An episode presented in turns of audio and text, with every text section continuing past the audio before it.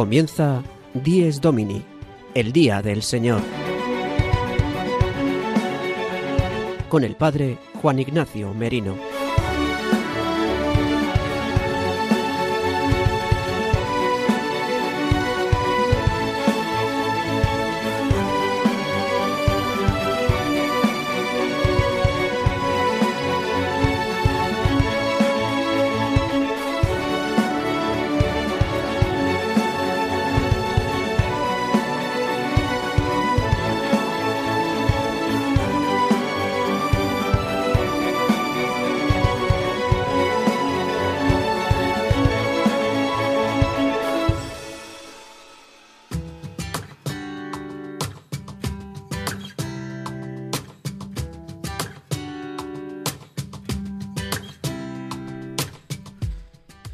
Muy buenos días, queridos amigos de Radio María.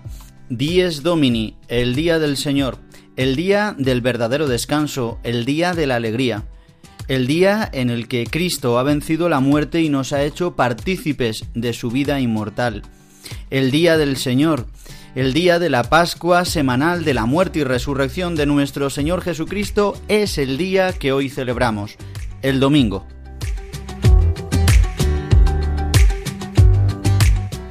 Hoy, domingo 28 de agosto de 2022, se nos ha ido volando el mes de agosto y celebramos en este domingo el 22 del tiempo ordinario. Hoy la palabra nos ayuda y nos anima a celebrar este día con alegría. Aparecerá en las lecturas de hoy la palabra sábado, el sabbat, el día del Señor para los judíos, que para nosotros los cristianos se convirtió en el domingo, en el séptimo día, en el octavo día, en el día de la resurrección del Señor.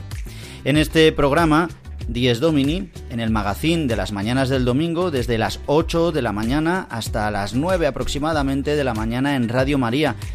Una hora menos si nos escucháis desde las Islas Canarias o si bien sin hora si nos escucháis una vez ya emitido el programa a través de los podcasts de Radio María. ¿Cómo podéis escuchar nuestro programa a través de los podcasts? Pues introduciéndoos en la web de Radio María, radiomaria.es, buscando ahí en la parrilla y en los programas 10 Domini la emisión del día de hoy y fácilmente lo podéis descargar en cualquiera de vuestros dispositivos.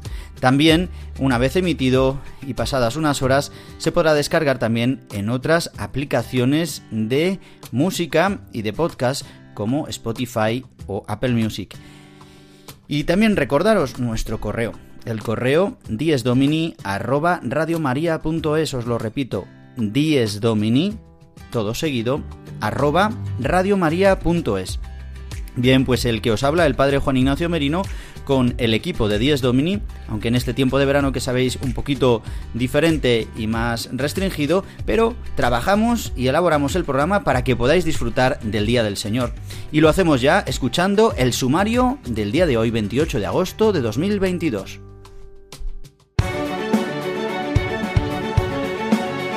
El sumario de 10 Domini.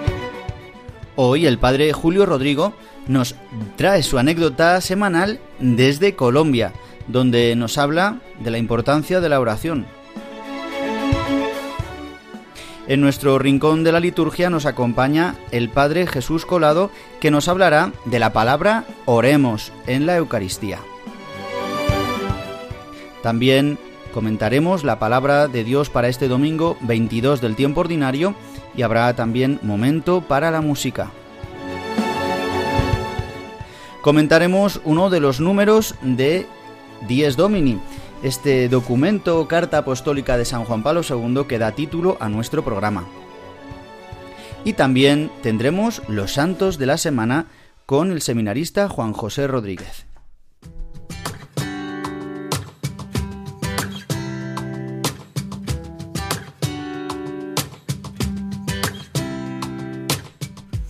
Y llegando a los 5 minutos de las 8 de la mañana de este domingo 28 de agosto de 2022, una hora menos si nos escucháis desde las Islas Canarias, comenzamos nuestro programa de Días Domini con la sección Desde mi parroquia, que nos trae como siempre el padre Julio Rodrigo.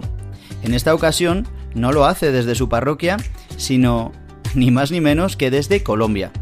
Vamos a escucharle, porque nos habla cómo en este viaje que está realizando, pues ha recibido la lección de un taxista que le ha mostrado la importancia de la oración. Le escuchamos.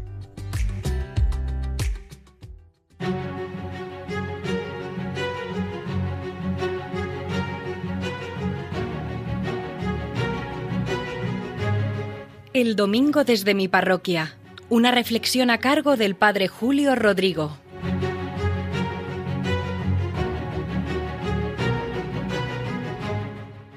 Muy buenos días y muy buen domingo a todos, a todos los que en esta mañana están escuchando Radio María, en concreto este programa del Día del Señor, Dies Domini. Les saludo desde Colombia. He venido a este país en el mes de agosto para casar a un sobrino mío. Se casó hace unos días en Cartagena de Indias con una joven venezolana colombiana, Andrea, él se llama César, y por esa razón prácticamente toda la familia hemos venido a Colombia. Hicimos un pequeño tour antes de la boda, después nos trasladamos a Cartagena de Indias y allí hemos celebrado la boda con muchísima ilusión, bellísima, espectacular, como dicen aquí, y después toda la familia también estamos dando un paseo por los lugares más significativos de Colombia. Precioso paseo, ir con los hermanos, con los sobrinos, con los hijos de los sobrinos. Somos unos 25 y la verdad es que es una preciosidad. Les podría comentar muchas anécdotas de estos días, ya se las iré comentando a lo largo del tiempo, pero les cuento hoy una, y es que un día en Cartagena de Indias Cogí un taxi y justo cuando entraba en el taxi con algunos miembros de mi familia, observé que el taxista estaba escuchando el rosario. En la radio en la que tenía él puesta en el coche rezaban el rosario. Y le comenté, me alegra que recen el rosario y que esté escuchando el rosario. Y me dijo, sí, todas las tardes me conecto con esta emisora. Y todas las tardes escucho este programa, El Minuto de Dios. Dice, en medio del jaleo, del estrés, de todo el día, el tráfico siempre es muy intenso. Y aquí en Colombia he observado que es más intenso aún. Pues me decía él que en medio de todo ese jaleo le produce una gran paz, una gran tranquilidad, un gran relax. Y la verdad es que me gustó mucho. Qué bonito, dedicarle al Señor un ratito al día, aunque solo sea un minuto. Desde luego el minuto fue mucho más. El programa se llama así pero era un buen rato lo que se dedicaba al Señor. Y pensaba que es bueno que todos le dediquemos un tiempo al Señor. Ojalá fuese más, pero aunque solo fuese un minuto al día, sería suficiente para volver nuestros ojos a Dios, para reconocerle como nuestro Dios y Señor, que somos criaturas suyas, Él es nuestro Creador, para alabarle y bendecirle, Qué bueno darle gracias también por tantos dones que Él nos da. Nos quejamos de muchísimas cosas, pero no está de más que hagamos una lista de tantos motivos por los cuales dar gracias. Qué bueno suplicarle también por tantas intenciones e inquietudes que hay en nuestro corazón, propias y otras que nos trasladan los demás para que se las dirijamos al Señor. Qué bueno también pedirle perdón por tantas veces que no hacemos las cosas según sus planes.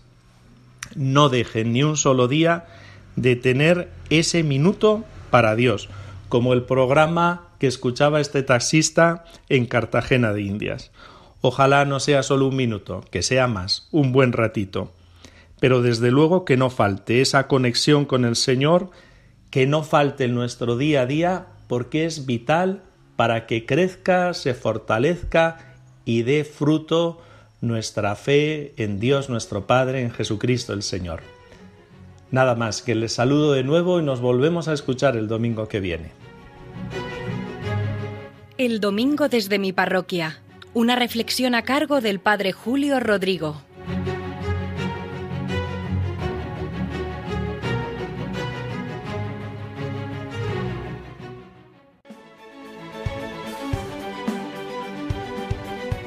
Están escuchando Dies Domini, el Día del Señor, un programa dirigido por el Padre Juan Ignacio Merino.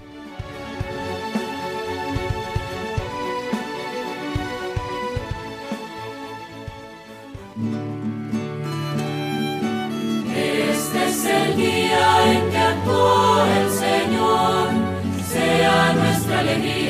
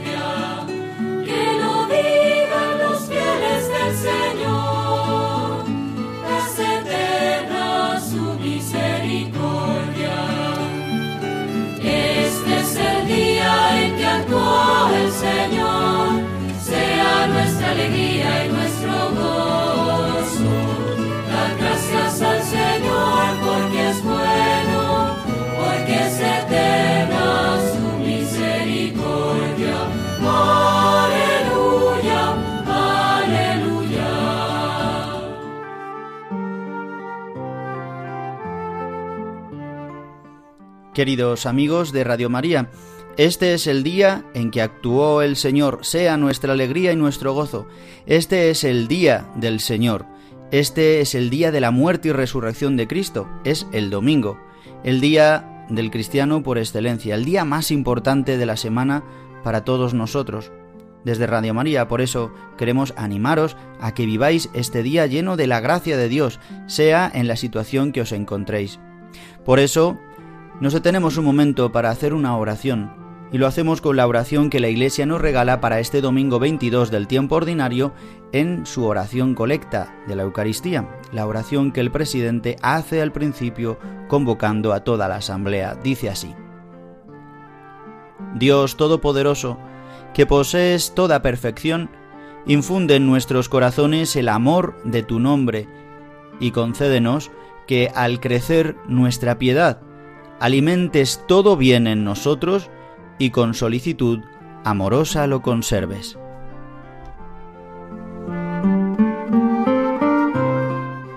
Pues el presidente le pide a Dios Todopoderoso, Dios uno y trino, el que posee toda perfección, lo explicita en esta aposición, y le pide que infunda en los corazones el amor de su nombre y que conceda que crezca la piedad de su pueblo, para que esta piedad alimente todo bien en su pueblo y, con solicitud amorosa, conserve este bien en su pueblo.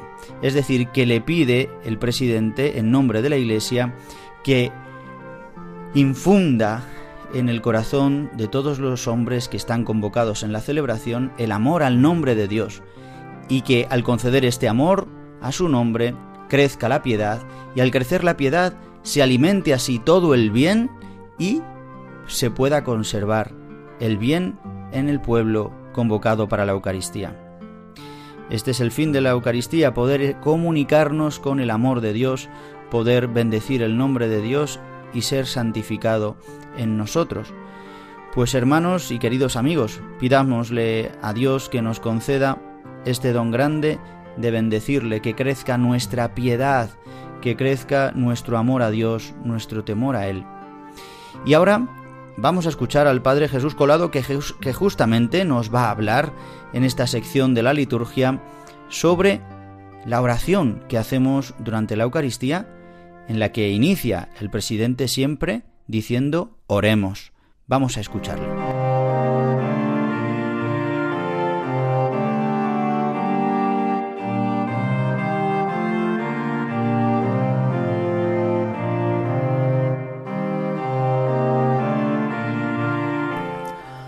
Vamos a detenernos sobre una palabra que escuchamos mucho en la Eucaristía y que ahora que quizá no le damos mucha importancia muchas veces, y es la palabra oremos. Esta palabra se usa antes de las tres oraciones eh, principales de la misa, que son la oración colecta, la oración sobre las ofrendas y la oración de, de poscomunión, de después de la comunión. Se complementa con una cuarta vez que decimos oremos, pero no lo decimos de esa manera, que es la que se hace en la anáfora, en el prefacio, cuando decimos el Señor esté con vosotros y con tu espíritu, levantemos el corazón, lo tenemos levantado hacia el Señor, demos gracias, hagamos Eucaristía al Señor nuestro Dios.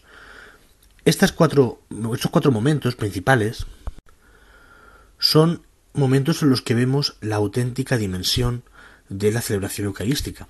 Y es que no es solamente el cura el que está haciendo la misa y los demás estamos allí escuchando, como se decía antiguamente, ¿no? Ir a oír misa o no es que sea una cuestión de solamente los que están reunidos en esa, en esa iglesia celebrando la Eucaristía.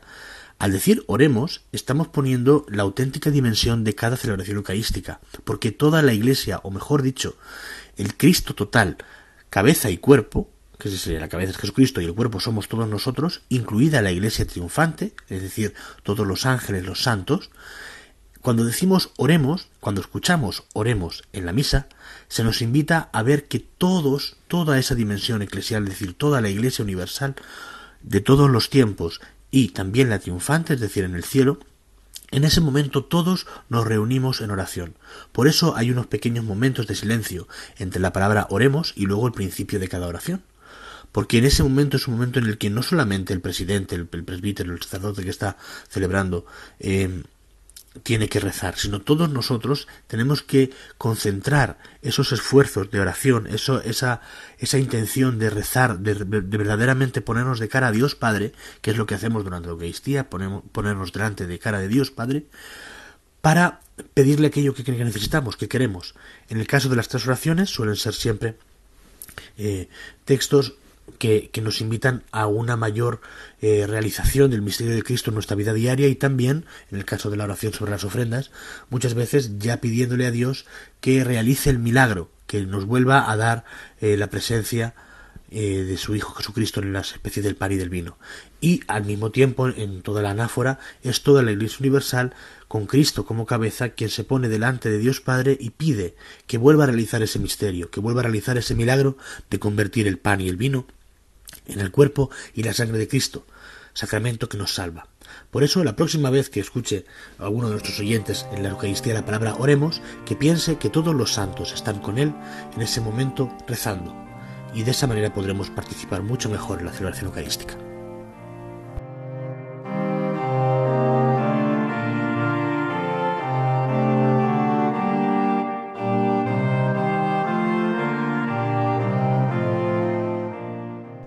Le doy las gracias al Padre Jesús Colado, que nos ha realizado esta sección en esta semana sobre la liturgia del domingo.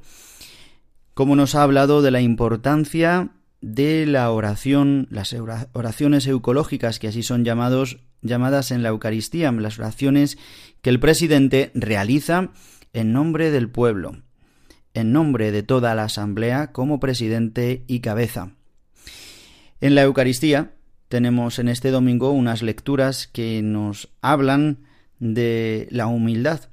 En este domingo 22 del tiempo ordinario, hoy 28 de agosto de 2022, propiamente el día 28 de agosto celebramos a San Agustín, obispo de Hipona. Saludamos y felicitamos a toda la comunidad de agustinos y agustinas repartidas por, toda, por todos los rincones del mundo. Y nos acordamos especialmente hoy, en este domingo, de este gran santo y pedimos su intercesión, aunque hoy celebremos litúrgicamente el Día del Señor, el día de la muerte y resurrección de Cristo. Es lo que celebramos en el domingo. Y es lo que nos recuerda la celebración y las lecturas, la liturgia de la palabra para este domingo. Como sabéis, estamos escuchando al evangelista Lucas en este tiempo, en este año litúrgico C en el que leemos a San Lucas en el tiempo ordinario. Y nos encontramos en el capítulo 14, en la continuación de estos domingos pasados, y Jesús se sitúa en sábado. Así eh, comienza el evangelista Lucas. Un sábado Jesús entró en casa de uno de los principales fariseos para comer, y ellos le estaban espiando. Este primer versículo del capítulo 14 que salta al, al versículo 7 hasta el 14. Este es el Evangelio que se proclamará en la Eucaristía. Entre medias, entre los versículos 2 al 6, se narra la curación de un enfermo que hace Jesús. En concreto es un enfermo de hidropesía, así nos dice el evangelista, y que Jesús les pregunta a los fariseos si es lícito curar o no en sábado. Y les pregunta, interrogándoles a los fariseos, ¿a quién de vosotros se le cae al pozo el asno o el buey y no lo saca enseguida el día en el sábado, en día de sábado? E inmediatamente aquí es donde retoma el Evangelio que hoy proclamamos, donde dice que Jesús, viendo a los convidados que escogían los mejores puestos, les dijo. Y entonces les interroga y les da unas palabras a través de una parábola contando la historia de que cuando os conviden a una boda no escojáis los primeros puestos, no vaya a ser que escogiendo el primer puesto os lleven al último, ya que haya alguien más importante que vosotros, sino que eh, y seáis avergonzados al llevaros al último puesto. Y dice, terminando, porque todo el que se enaltece será humillado, y el que se humilla será enaltecido. Estas palabras que centran la palabra de Dios de este domingo. Justamente por eso la Iglesia nos regala en la primera lectura un texto del libro del eclesiástico, este libro sapiencial, que recoge la sabiduría del pueblo de Israel, como otros libros, como puede ser el Eclesiastés, la sabiduría o los proverbios. Estos pequeños apotegmas, proverbios, dichos de la sabiduría de Israel, que recogen los sabios de Israel, que recogen los rabinos, que recogen la tradición recogida del pueblo de Israel, es decir, la sabiduría que los israelitas han recibido durante el tiempo de la salvación, durante los siglos. Esta sabiduría que han recibido de Dios a través de los patriarcas, de los profetas, de los, de los jueces, de los jefes de su pueblo, de los reyes. Dice así la palabra que se proclamará en la Eucaristía, esta primera lectura del eclesiástico del capítulo 3. Hijo mío, actúa con humildad en tus quehaceres y te querrán más que al hombre generoso. Cuanto más grande seas, más debes humillarte y así alcanzarás el favor del Señor.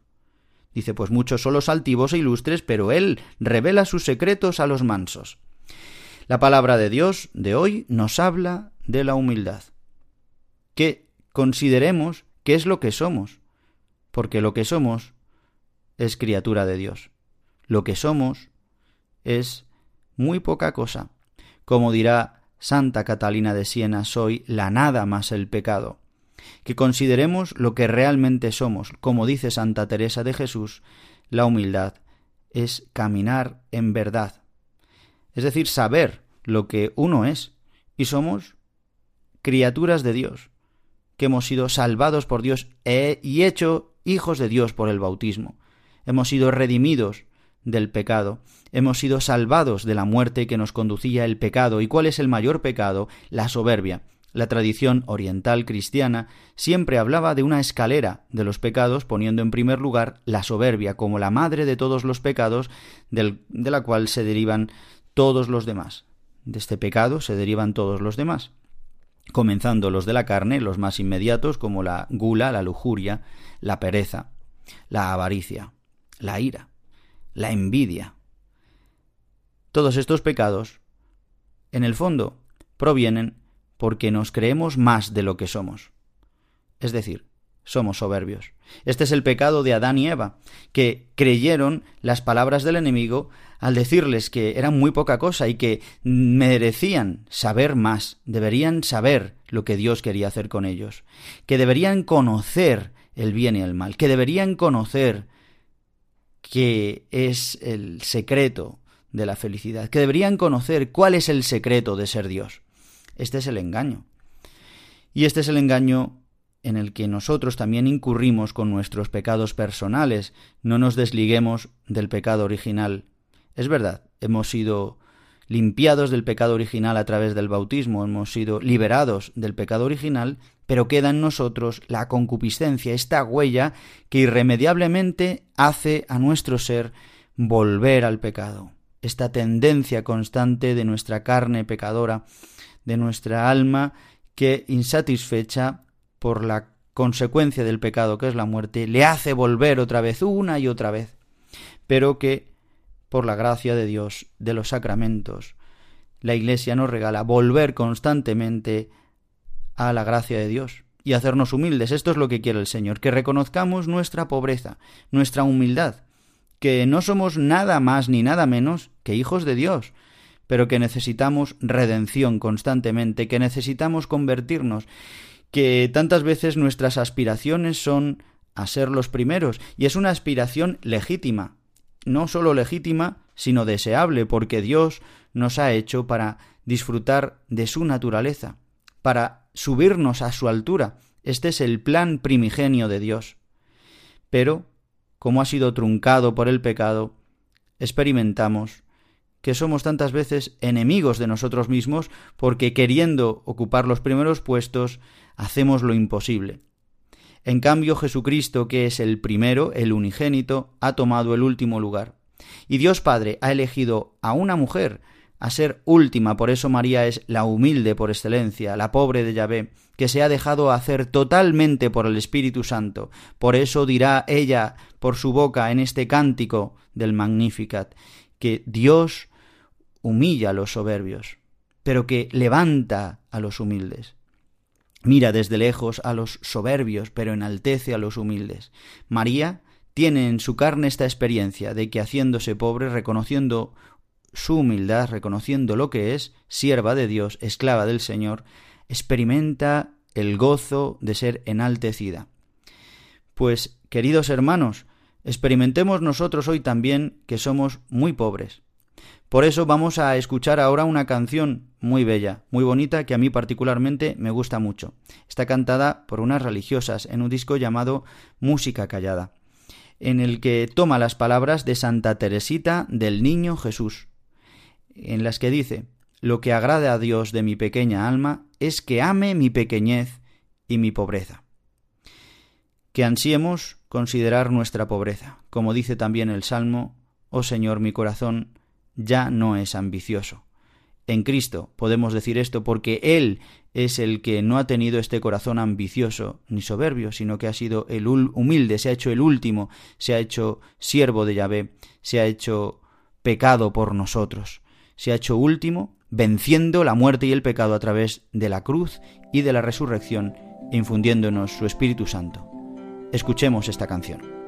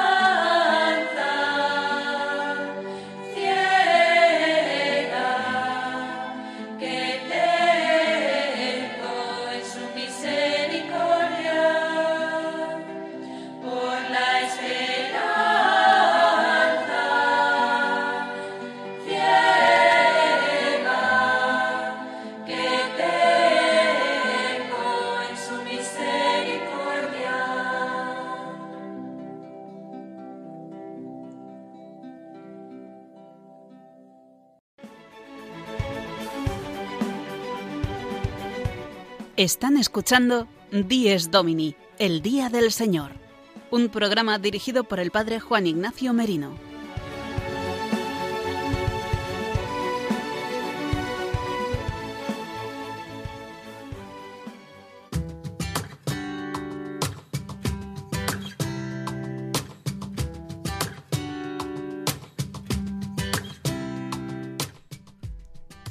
Y llegando a las ocho y media de la mañana de este domingo 28 de agosto de 2022, una hora menos si nos escucháis desde las Islas Canarias.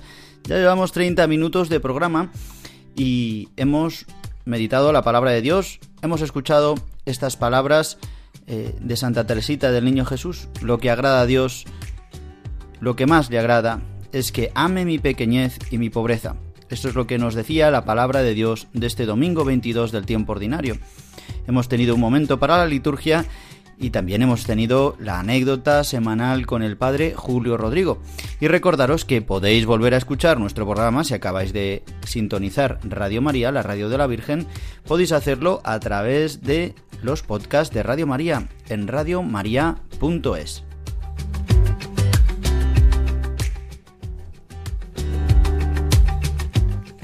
Y durante varios programas en el tiempo de verano hemos estado escuchando y leyendo uno de los números de Dies Domini, el Día del Señor, de la Carta Apostólica de San Juan Pablo II. Esta carta apostólica que escribió en el año 1998. Terminó de escribirla el 31 de mayo, que eh, fue en la solemnidad de Pentecostés de aquel año 98, en el, mm, en el vigésimo año de su pontificado de San Juan Pablo II. Y escribió esta carta apostólica para justo hablar del domingo, del Día del Señor, dando unas pautas doctrinales y mm, también teologales y de la palabra de Dios para animar al pueblo fiel de Dios a celebrar con gozo el domingo. Y hemos estado leyendo varios números. Vamos a leer hoy el número 66 de esta carta apostólica en la que estamos en el epígrafe titulado El Día del Descanso. Vamos a escuchar este número 66 de Dies Domini.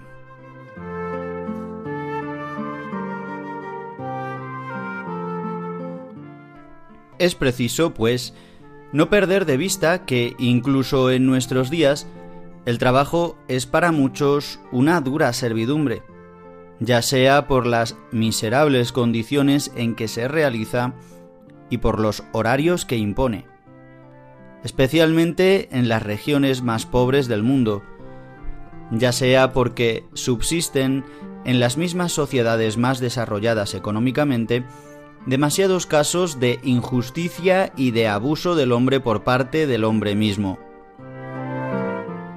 Cuando la Iglesia a lo largo de los siglos ha legislado sobre el descanso dominical, ha considerado sobre todo el trabajo de los siervos y de los obreros, no porque fuera un trabajo menos digno respecto a las exigencias espirituales de la práctica dominical, sino porque era el más necesitado de una legislación que lo hiciera más llevadero y permitiera a todos santificar el día del Señor.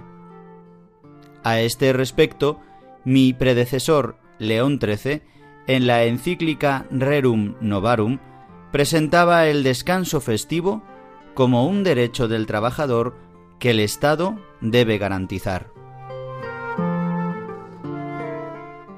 Rige aún en nuestro contexto histórico la obligación de empeñarse para que todos puedan disfrutar de la libertad del descanso y la distensión que son necesarios a la dignidad de los hombres con las correspondientes exigencias religiosas, familiares, culturales e interpersonales, que difícilmente pueden ser satisfechas si no es salvaguardado por lo menos un día de descanso semanal en el que gozar juntos de la posibilidad de descansar y de hacer fiesta.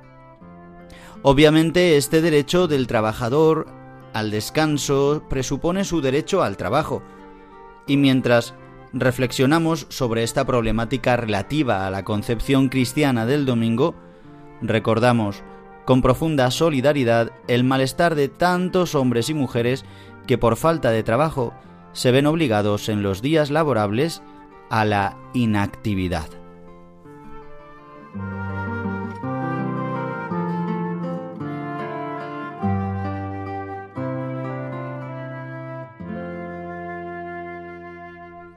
Pues hemos escuchado el número 66 de Dies Domini, el Día del Señor, en la Carta Apostólica de San Juan Pablo II, en este epígrafe sobre el Día del Descanso, en los números finales de este capítulo cuarto, eh, titulado Dies Hominis, el día para el hombre, en este sentido en el que Jesús dice en el Evangelio que el sábado está al servicio del hombre y no el hombre para el sábado en este sentido, pues la Iglesia lo lleva en la plenitud en el séptimo día, en el día del Señor, el día de la resurrección, el domingo.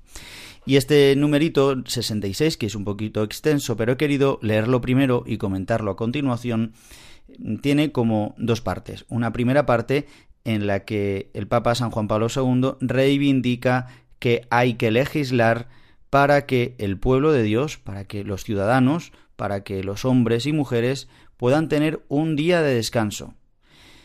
En cuanto al punto de vista cristiano y ante el punto de vista de los católicos, para poder también eh, cumplir con este mandato divino de respetar, de celebrar, de santificar el domingo. Y hacer referencia a la historia de la Iglesia y a la más reciente, cuando León XIII, en su encíclica Rerum Novarum, estamos hablando del siglo XIX, pudo garantizar, ¿no? a finales del 19 es cuando se lleva a cabo esta, se publica esta encíclica, lleva a cabo el Papa León XIII el reivindicar que los trabajadores, todos los trabajadores, necesitan un día de descanso y que este día de descanso en el orbe católico fuera el domingo. Pero de igual manera, eh, establece que siempre la Iglesia ha querido legislar o animar a los legisladores a que se concediera el día del descanso como el domingo. Contábamos en otro de los programas comentando también estos números del día del descanso, como tenía la experiencia, ¿no? De que eh, un compañero, un seminarista eh, que pertenece a un país africano donde imperaba el islamismo y que el día del descanso por el contrario, no es el domingo, sino el viernes.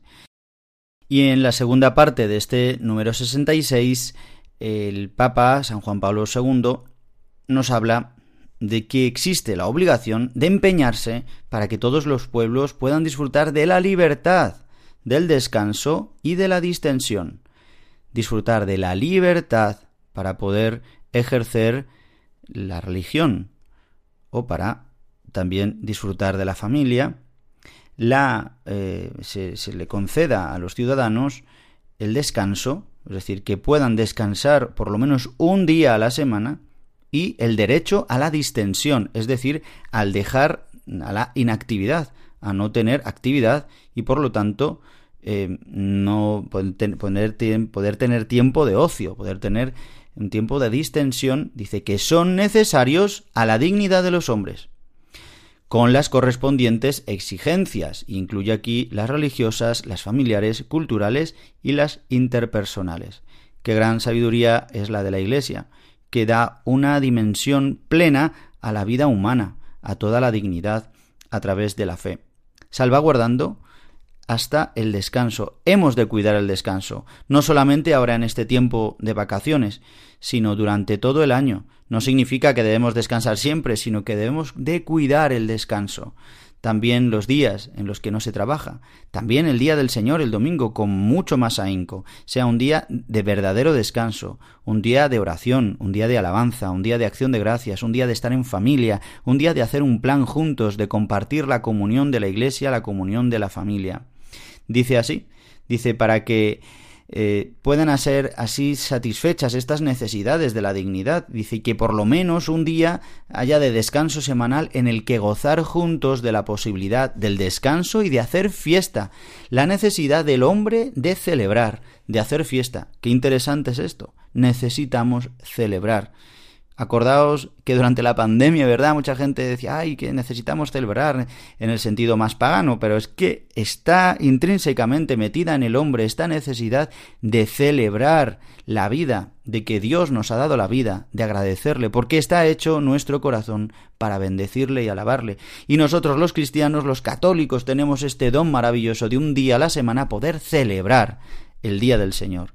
¿Y cómo? Con un banquete, que es un banquete, sacrificial, pero es un banquete, el banquete de la Eucaristía, donde se renueva el misterio pascual y donde somos alimentados con el cuerpo y la sangre de Cristo y somos renovados en gracia.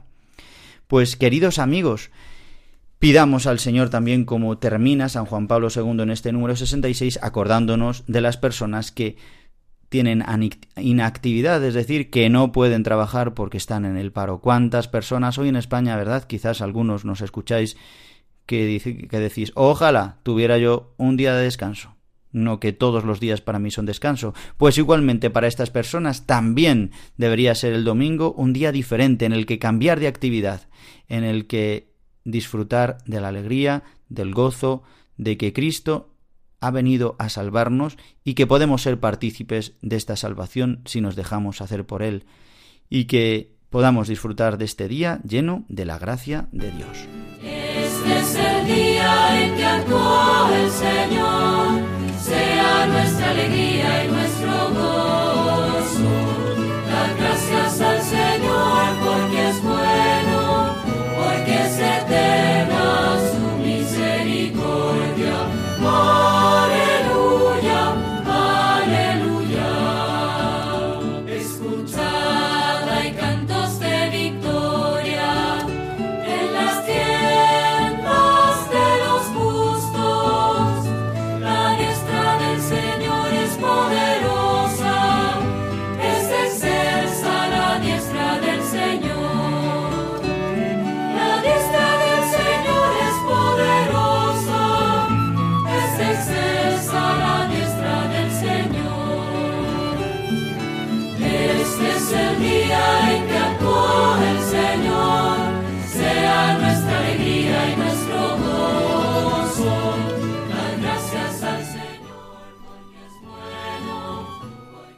Pues pasados los 42 minutos de las 8 de la mañana ya llegamos a los últimos minutos de nuestro programa Dies Domini, el Día del Señor.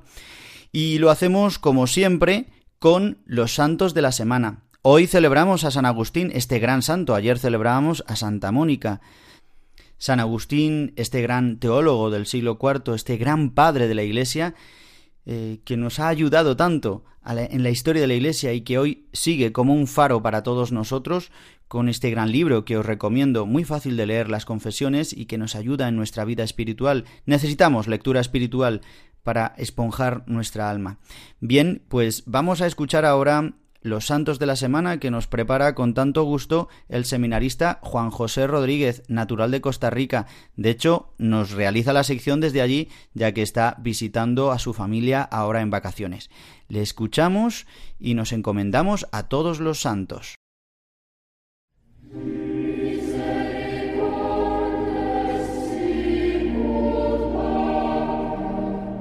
Los santos de la semana.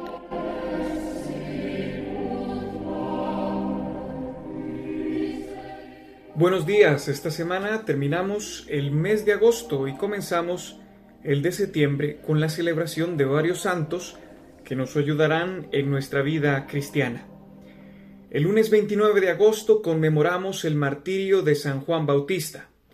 Normalmente a todos los santos se les recuerda en la fecha de su dies natalis, es decir, el día en que muriendo en la vida terrena, nacen para la vida eterna. Con San Juan Bautista ocurre algo fuera de lo normal, pues es el único santo al que se le celebra tanto su nacimiento terrenal como el celestial. Así, la memoria litúrgica del martirio de San Juan Bautista completa la solemnidad de su natividad que se celebra el 24 de junio. El relato evangélico de la muerte de San Juan Bautista lo encontramos en Marcos, y en él se narra el colmo de la pasión de un rey desenfrenado que, lejos de ejercer su gobierno con libertad, se deja llevar por las inclinaciones malvadas de su concubina. Como profeta, Juan anunció al Mesías y denunció también la falta de conversión de tantos de sus contemporáneos, incluyendo al mismo rey Herodes, que vivía en una unión ilegítima con la mujer de su hermano. Sabemos gracias al Evangelio que por esta razón Herodes mandó encarcelar a Juan y que después satisfizo el capricho de su concubina de llevarle en una bandeja la cabeza del santo precursor. Este es el caso de cómo un pecado lleva a otro, pues Herodes y Herodías comenzaron con ser adúlteros y terminaron por ser asesinos. La palabra mártir viene del griego y quiere decir testigo. Juan Bautista es mártir justamente por ser testigo de la verdad del amor. Muere por defender no una postura anticuada que bien podría ser tomada hoy con laxitud, sino que da su vida por manifestar a todas luces que el matrimonio es santo porque Dios está en medio y con su gracia lleva a los esposos a entregarse mutuamente, no buscando el propio interés, sino siempre el del otro.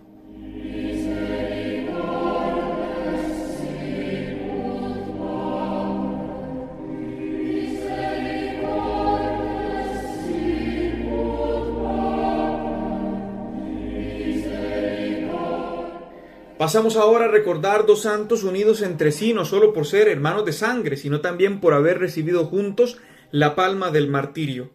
Estamos hablando de San Emeterio y San Celedonio, patronos de la ciudad de Santander, y venerados con mucha devoción igualmente en La Rioja, ya que según los datos históricos, ambos procedían de Calahorra.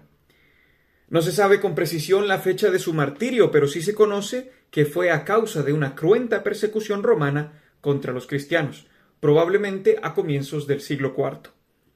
Emeterio y Celedonio fueron valerosos soldados romanos condecorados incluso por su arrojo guerrero.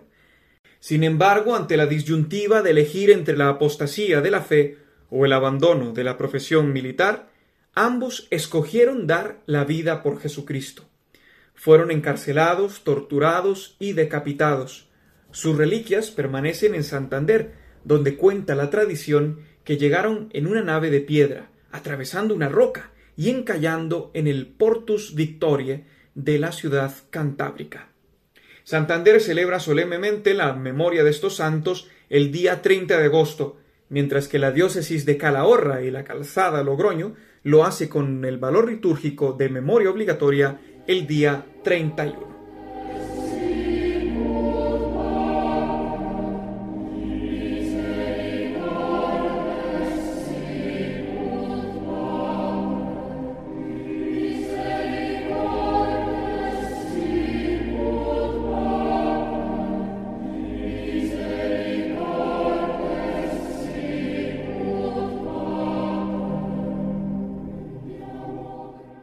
Seguimos en el norte de España, pero nos trasladamos hasta Cataluña, de donde fue oriundo San Ramón Nonato, mercedario y cardenal que defendió la fe católica frente a los musulmanes en el siglo XIII. Se le conoce con el apelativo de Nonato porque fue extraído del vientre de su madre, quien murió al dar a luz.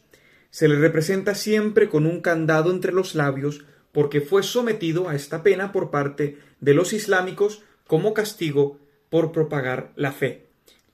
Era costumbre de los padres mercedarios pagar el rescate de tantos prisioneros cristianos que se llevaban los musulmanes a Argel y otras zonas también de la parte norte de África. Ramón gastó todas sus fuerzas, incluso económicas, en favor de esta campaña, hasta que se quedó sin dinero y no tuvo más que ofrecerse a sí mismo como prenda de rescate. Así fue como en medio de un ambiente tan adverso al cristianismo, San Ramón profesó su fe y fue castigado con duras penas por tal razón. El fundador de la orden mercedaria, Pedro Nolasco, pagó su rescate y al regresar fue condecorado con el honor del cardenalato por parte del Papa. Murió de fiebre en el año de 1240 a la edad de 36 años.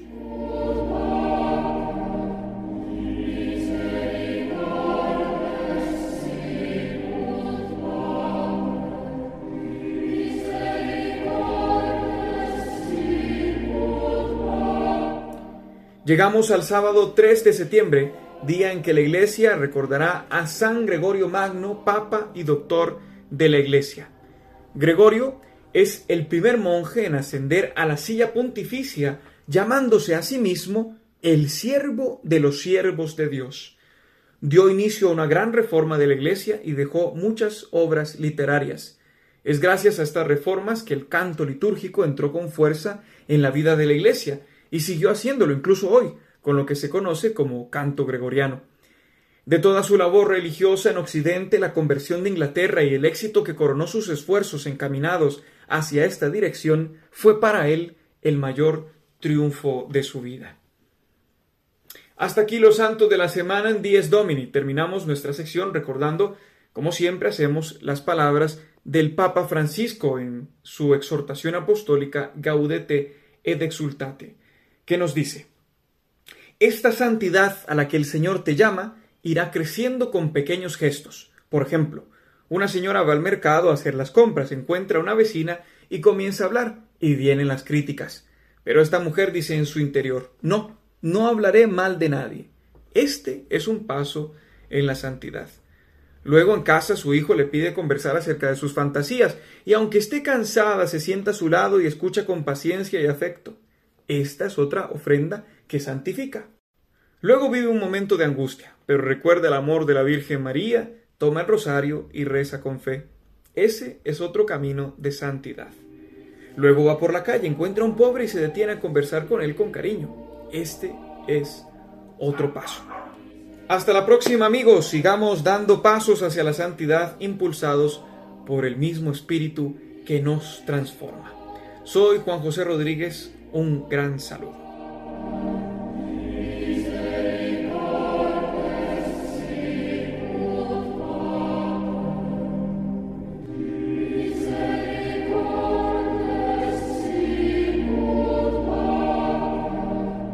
Los santos de la semana.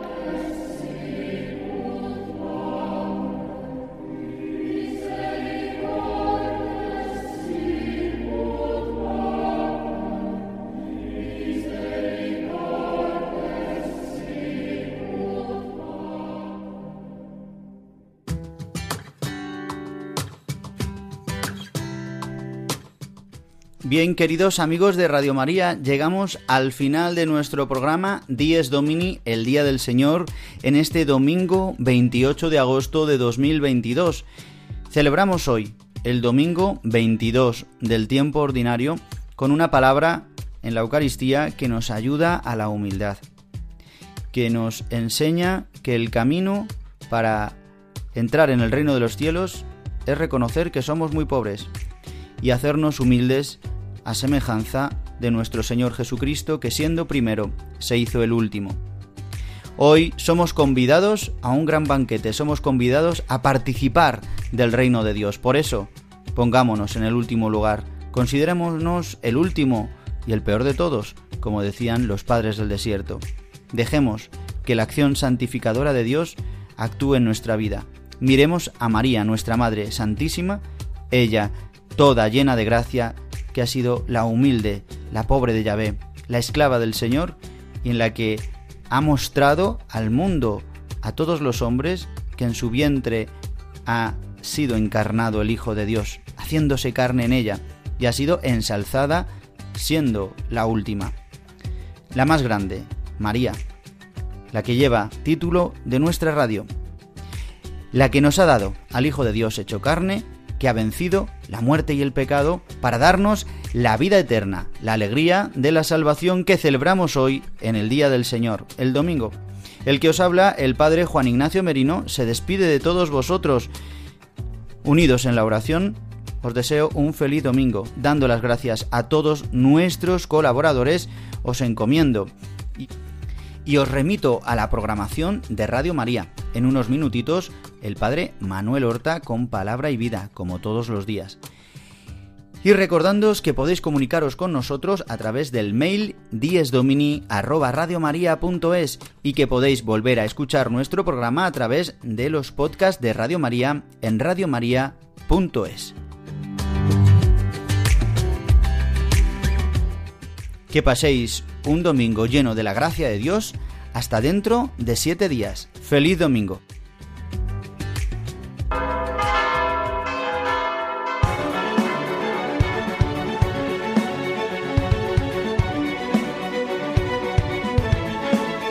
Han escuchado Dies Domini, el Día del Señor. Con el Padre Juan Ignacio Merino.